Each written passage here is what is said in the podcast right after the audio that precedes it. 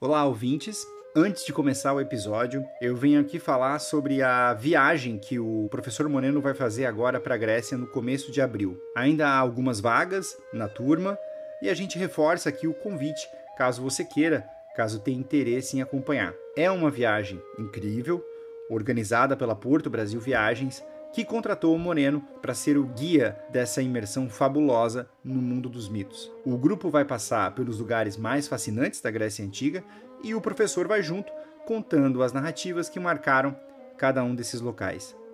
Eu fui a essa viagem no ano passado e digo com total tranquilidade que ela transformou a minha relação com a cultura clássica e eu recomendo muitíssimo. E é uma recomendação sincera, viu? Eles não nos pagaram nada, isso aqui não é um publi. O link para saber mais está na descrição deste episódio.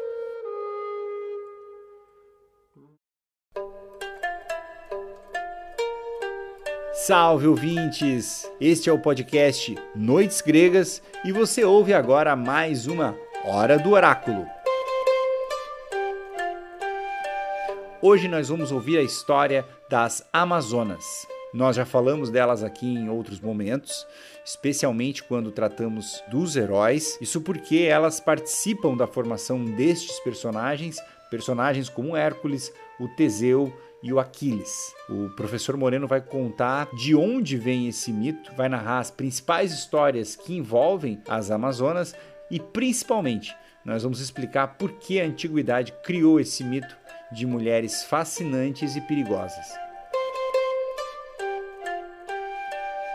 Aos apoiadores, sem os quais este podcast não seria possível, nós publicamos mais uma aula sobre a Odisseia. Está lá no ar na nossa área do apoiador. Nós entramos agora na última etapa da obra de Homero, que é justamente quando Ulisses chega em Ítaca e reencontra o filho Telêmaco e a esposa Penélope depois de 20 anos longe de casa. Além de ouvir a narração do professor Moreno, você vai conhecer as obras que retratam a chegada de Ulisses, quais pessoas ele encontra e como ele planeja livrar Penélope dos pretendentes e voltar a reinar em Ítaca. Lembrando que quem nos apoia na modalidade Deus tem acesso a esta aula e a todas as aulas que nós já publicamos. O curso Mitologia na Arte tem módulos sobre os heróis, sobre toda a saga de Troia, sobre os amores de Zeus e neste momento nós estamos contando a Odisseia. Faço aqui mais uma vez o convite para você apoiar o Noites Gregas lá em noitesgregas.com.br barra apoiar. O link também está aqui na descrição deste episódio. Eu lembro que é com este apoio que a gente mantém o podcast no ar. Deixo vocês com o professor Moreno. Um bom episódio, pessoal!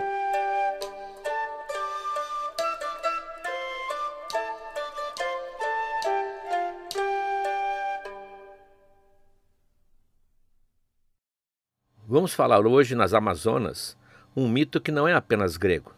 Ele aparece em culturas de várias partes do mundo, mas as que ficaram famosas, as que tornaram o seu nome imortal, realmente são as da mitologia grega.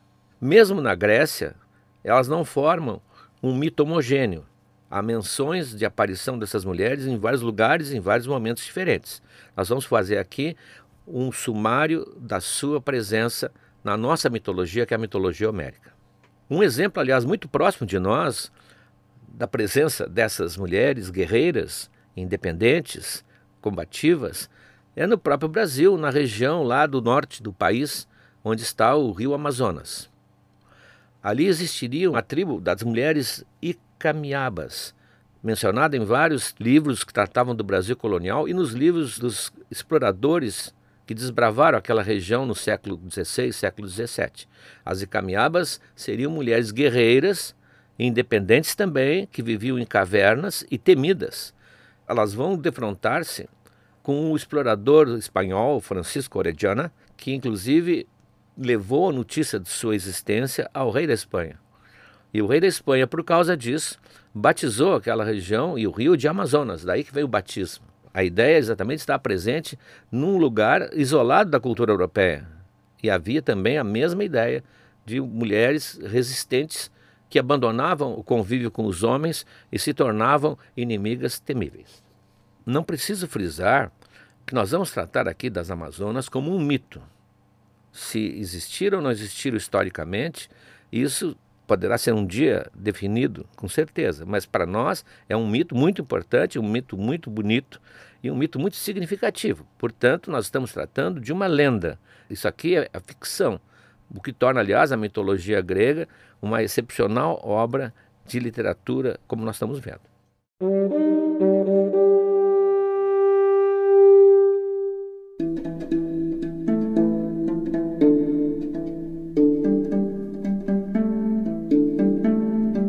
Elas são tão importantes que contracenaram com vários amigos nossos aqui que já apareceram: Hércules, Teseu, Aquiles, Belerofonte, todos tiveram contato com as Amazonas.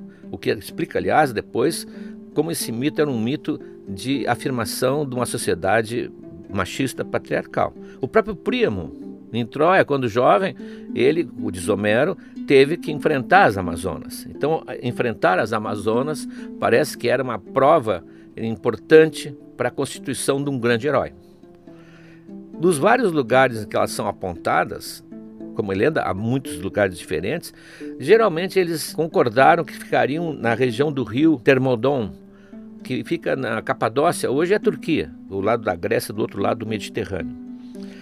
Ali elas teriam se reunido numa tribo, ou talvez várias tribos, tinham cidades até, organizadas, sempre numa atividade beligerante, sempre temíveis para quem se aproximava delas ou tentava atacá-las, numa comunidade que não havia homens.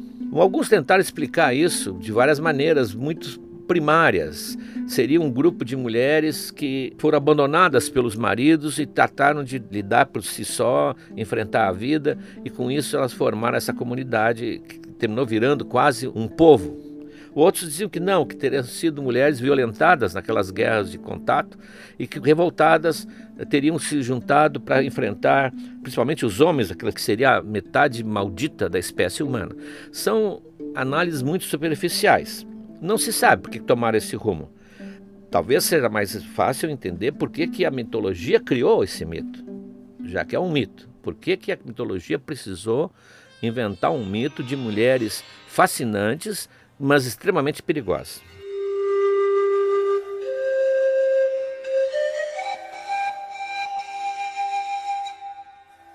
Em qualquer uma dessas histórias que eu mencionei, daqueles heróis, sempre elas são apontadas como vindas de lugares distantes, lugares que ficariam no extremo daquilo que o grego chamava de mundo civilizado.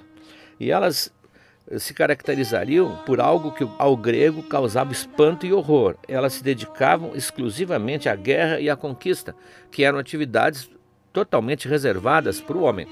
O espaço em que a mulher era dona absoluta era o lar, a casa. Fora, na vida política, na vida militar, era o homem. E elas faziam exatamente o contrário. E isso não é por acaso que a mitologia grega inventou.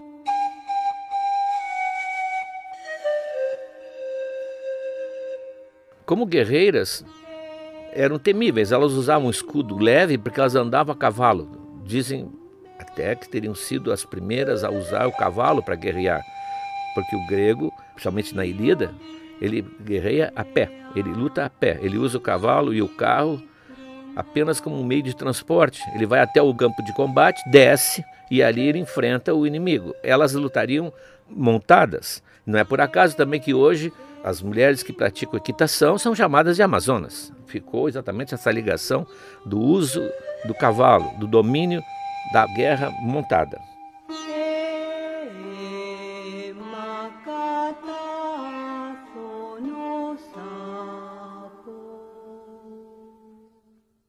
Vários autores famosos trataram delas. Claro, no tempo em que escrever história não era como hoje uma atividade científica, mas misturava muito o lendário e o imaginário. O Diodoro Ciclo, ou Diodoro da Sicília, ele examina os costumes delas e destaca que são exatamente o oposto do que era normal na Grécia. Vejam, elas eram vistas como algo fora do normal e aparentemente assim quase um contramodelo. Eram os homens que trabalhavam na esfera doméstica, enquanto as mulheres participavam da política, da arte, da guerra, inclusive eram obrigadas a servir no exército por vários anos depois da adolescência. Então elas tinham um serviço militar obrigatório. E segundo ele, Claro que não sabemos de onde ele tirou esses dados, mas não importa. Como é que o mito se construiu? Se construiu assim. Segundo ele, a mulher só depois de terminar o seu tempo de exército tinha a liberdade procriativa. Bom, como procriativas, é óbvio. Ah, elas precisavam manter o seu povo vivo. E como elas aprenderam que precisam dois para o tango, elas precisavam de homens. Como é solucionar esse problema?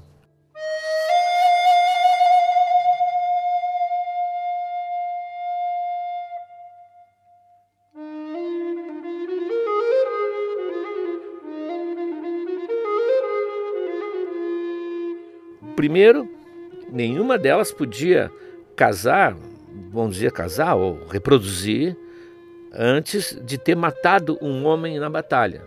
Era uma espécie de condição. Até o Heródoto, que é um historiador cheio de lendas magníficas, acrescenta que algumas chegavam, inclusive, às vezes, a morrer já velhas, sem nunca ter tido a oportunidade de reproduzir, porque não tinham matado um homem em batalha. Era uma condição. Claro que o Heródoto a gente sempre ouve metade como história, metade como mitologia. E claro que elas procriavam. Então, elas seriam extremamente seletivas.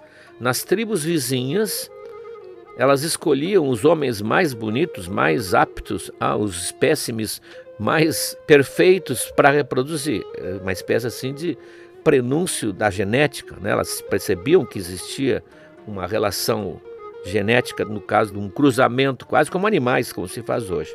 Então elas se uniam com os escolhidos, o famoso Estrabo, que aparece também em português o nome de Estrabão, que é um geógrafo importante do mundo antigo, ele diz inclusive que essas uniões aconteciam sempre de noite, para que os parceiros não se reconhecessem. Seria quase um, um cruzamento às cegas, porque não importava. E depois, como elas viviam num mundo exclusivamente feminino, elas só conservavam as meninas.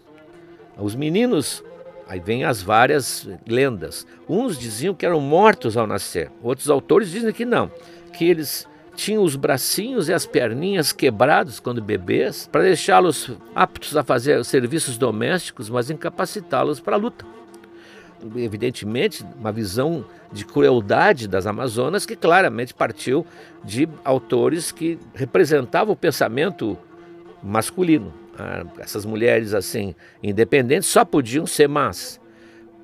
Alguns, no entanto, perceberam que isso não era viável, até porque eram mulheres e mulheres não iriam mutilar o filho, mesmo que não fosse uma filha como elas desejavam. Então a versão que hoje se usa na mitologia, não sabemos como é que é no mundo real, é que elas entregavam os meninos para os pais.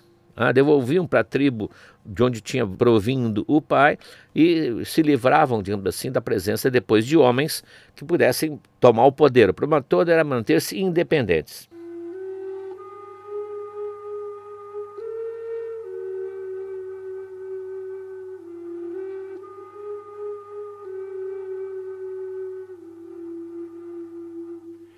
Outra lenda difundida, vamos encontrar em quase todas as narrativas, é que elas amputavam o seio.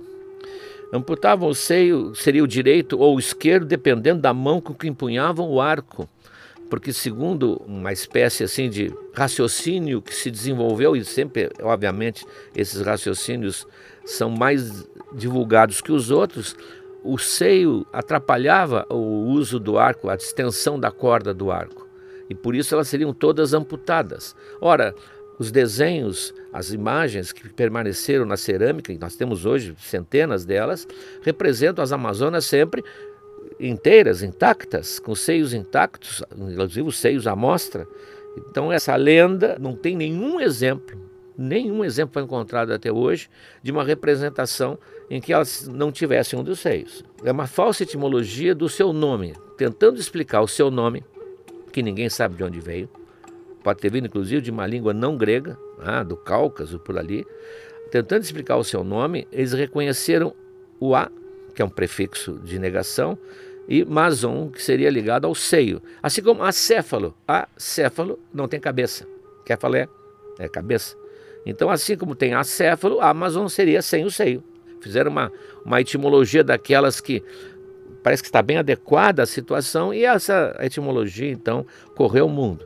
Mas hoje se considera que a história foi meio alterada, que se nós vamos fazer uma história bem coerente, que é o que nós queremos fazer aqui, alguns ouvintes perguntam, mas o que é verdade? Já vimos que não há uma verdade, estamos tratando de uma excelente ficção, esteticamente, uma literatura mitológica. Como elas eram fascinantes e elas vão conquistar os heróis, muitos deles, eh, com atração, inclusive sexual, a ideia é que elas eram realmente bonitas e não eram mutiladas. Um autor, o Trifiodoro, pouco conhecido, mas era um dos que escreveu uma narrativa da tomada de Troia, ele dizia que usava a mesma análise etimológica do A mais o mais, e dizia que queria dizer as que não foram amamentadas. Ou seja, cada um dava uma interpretação diferente, mas que fique assim estabelecido aqui que no Noites Gregas elas não eram mutiladas, não matavam os meninos, ah, eram mulheres simplesmente diferentes das mulheres gregas da época.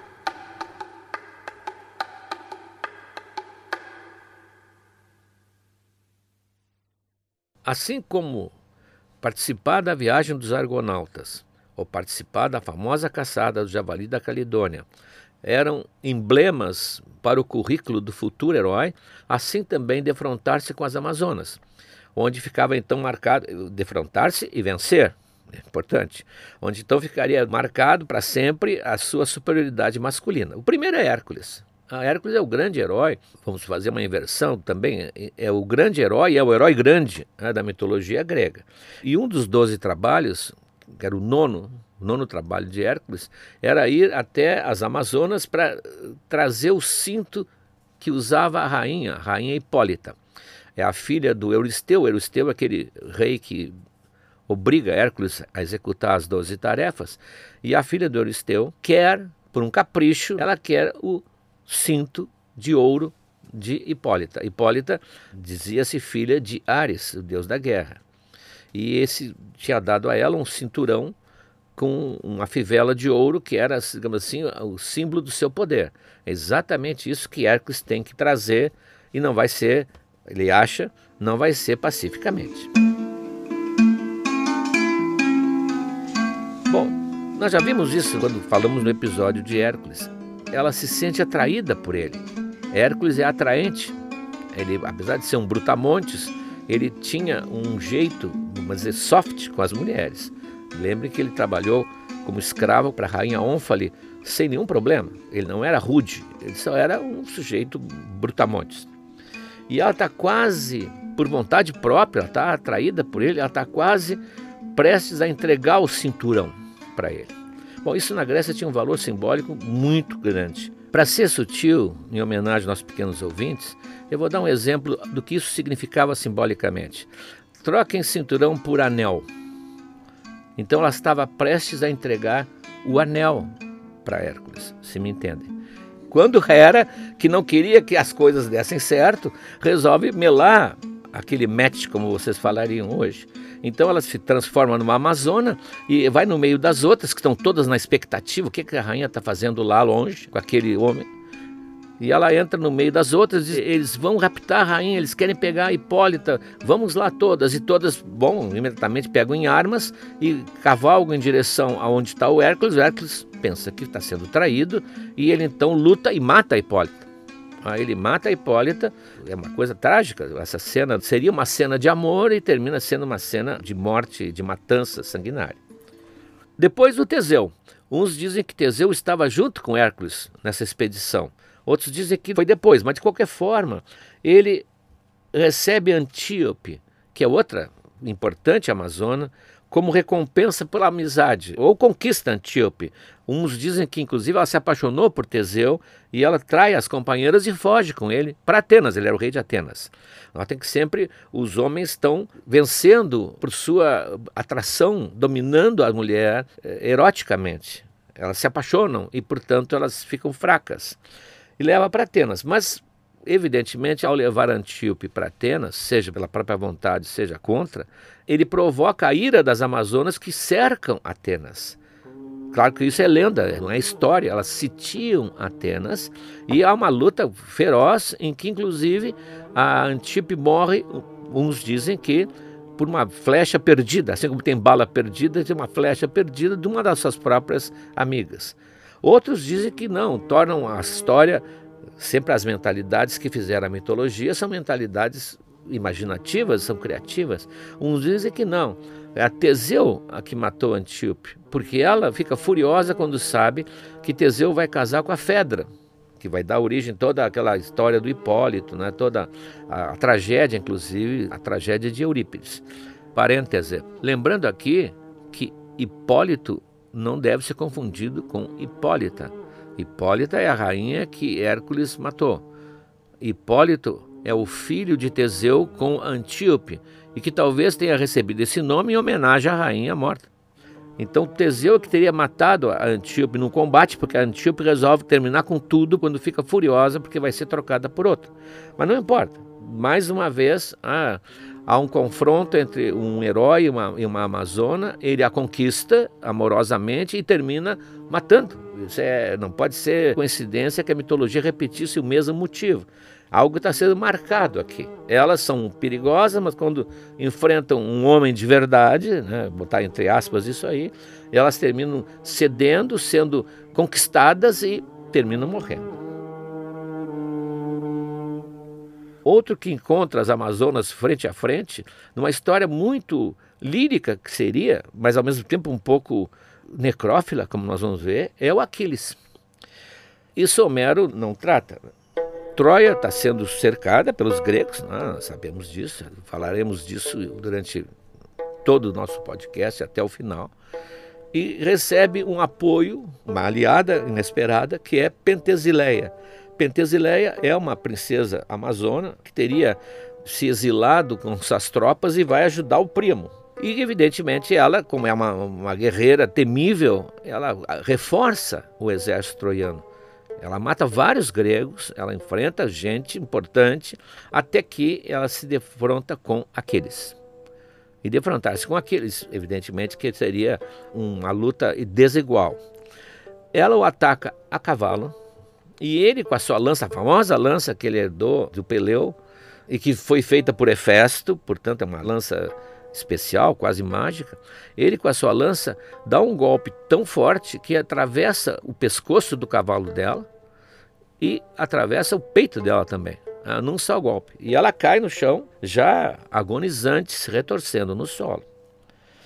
Ele vai correndo e levanta o capacete dela e vê o rosto dela. E fica completamente encantado, maravilhado.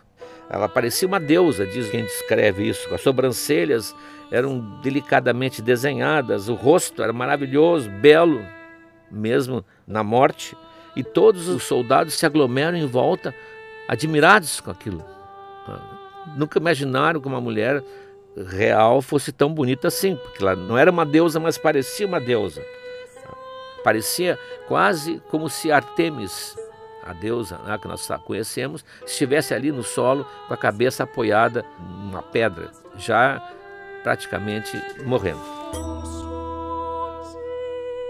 Todos, diz o autor que fala nisso, que é o próprio Diodoro, diz que todos os guerreiros vieram olhá-la, rezando para que um dia tivessem esposas belas e doces como ela, que os esperassem deitadas na cama quando eles voltassem para casa. O Aquiles ficou tão tomado de emoção, praticamente ele se apaixonou naquele momento, amor à primeira e à última vista, e, e cheio de remorso, porque matou, né?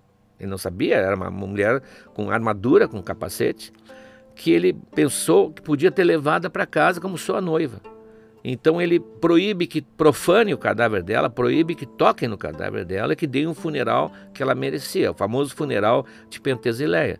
Como é uma cena lírica, de certa maneira, mas ao mesmo tempo um pouco necrófila, né? a paixão dele por um já quase cadáver, ela foi muito representada, muito usada na poesia e na pintura que vieram dos séculos seguintes.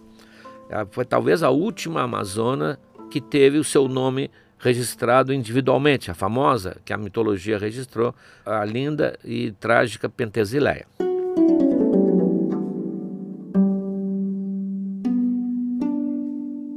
Bom, como era atributo de herói, como nós vimos, né? Teseu, o Hércules, o Aquiles, enfrentar as Amazonas, esse motivo, é, é, esse tema chegou a invadir já o período histórico, portanto, quando já havia história, não é mito, do Alexandre Magno. Ora, Alexandre, o Alexandre o Grande, o Alexandre já não está no período mitológico, né? ele é real, ele existe, tem historiadores, mas inventaram, tinham que inventar o contato dele com as Amazonas. Mas como ele não estava em guerra, não havia nenhum registro de batalha dele com essa tribo, com esse povo, a, a invenção, a mente, essa mente criativa maravilhosa, tinha que mostrá-lo em contato e superior, evidentemente superior, para mostrar que a, Alexandre, que seria um descendente mitológico de Aquiles, de Hércules, também teve o seu confronto com as Amazonas, mas não de batalha. Quando ele estava acampado na região da Hircânia, ele recebeu a visita da rainha da época, da rainha das Amazonas na época, ninguém sabe, chamada Minitia. Tem até um, uma outra versão com outro nome.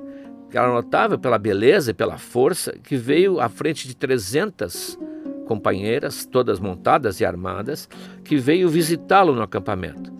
Ela deixou as 300 guerreiras lá fora e se apresentou a ele dignamente, belamente, e ele perguntou o que, que a rainha tinha vindo, que era amistosa.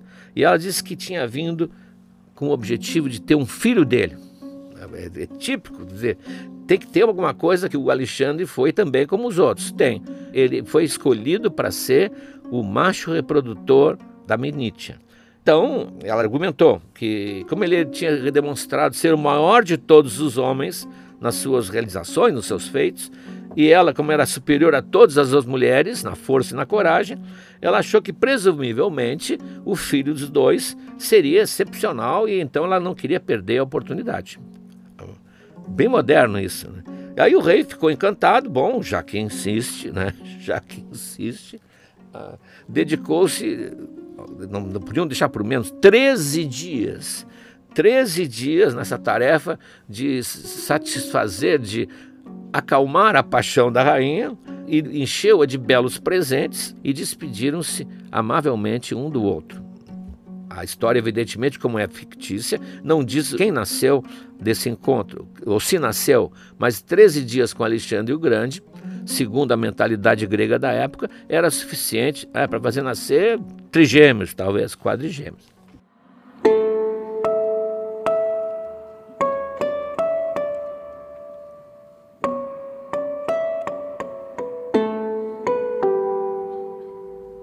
Por isso tudo, a figura das Amazonas vai aparecer em vários templos e monumentos, sempre ao lado dos inimigos da civilização, como os centauros, por exemplo, ah, como os gigantes que o Olimpo teve que enfrentar. Isso aparece no antigo Partenon, evidentemente, no, no templo de Esculápio, lá em Epidauro, no templo da Nike, Atenas, né, Nike, que é na própria Acrópole, no Delfos, ah, no Templo de Ares, na antiga Atenas, que hoje não existe mais, sempre tinha a representação da batalha contra os Amazonas. Um pesquisador de imagens, inclusive, diz que o Hércules enfrentando as Amazonas é a segunda cena mais popular do Hércules retratado na cerâmica antiga.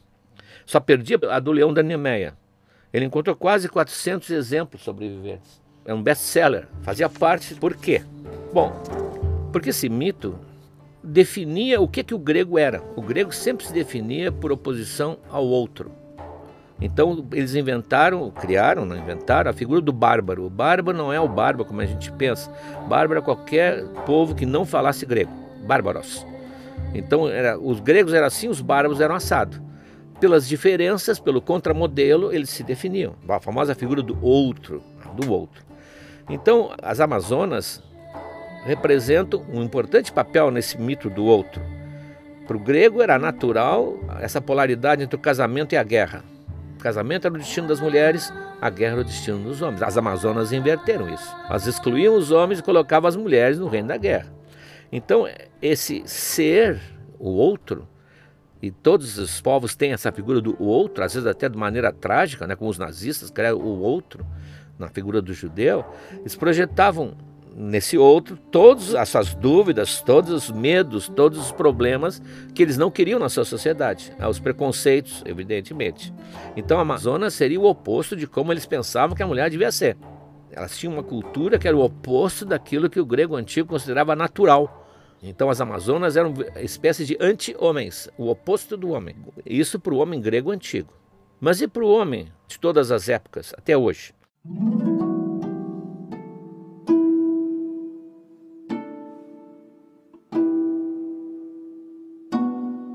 Esse mito é fascinante, ele parece incorporar uma ansiedade que o homem tem sobre o poder que uma mulher tem, não só de dominá-lo, de rejeitá-lo, mas também de criá-lo e destruí-lo.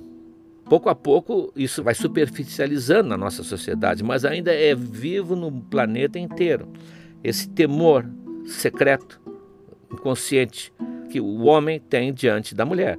Tem até um humorista francês que exprimiu muito bem isso numa charge, em que ele mostra um, um filho está lendo um livro de mitologia na mão assim, e pergunta para o pai: As Amazonas, pai, eram como as mulheres?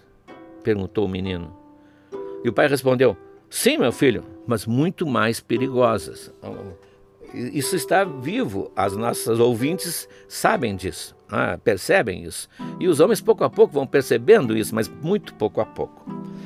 Mas para a mulher, então, já que nós temos dois lados ouvindo essa história, a mulher moderna, por que, que esse mito está voltando com grande força? Aliás, a Mulher Maravilha é um representante desse mito. O que, que ela traz? Ela personifica não mulheres guerreiras, mas a possibilidade de mulheres independentes que não querem um marido que estabeleça a lei, não quer aquela união patriarcal, é óbvio que não quer mais aquela união patriarcal, não quer ficar limitada ao trabalho, entre aspas, feminino, que era reservado para ela, como na Grécia Antiga, elas querem simplesmente viver a sua vida como seres iguais aos homens não inimigas do homem. Elas não queriam, como as Amazonas não tinham, nós vimos que elas procuravam os homens também.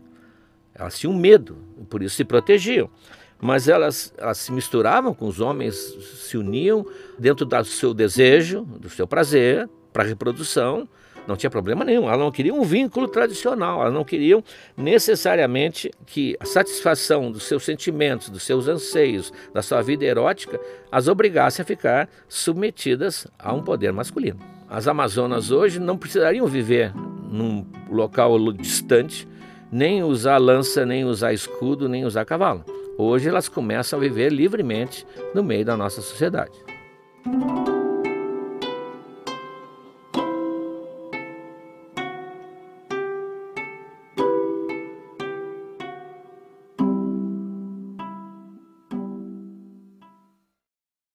Olá, amigos!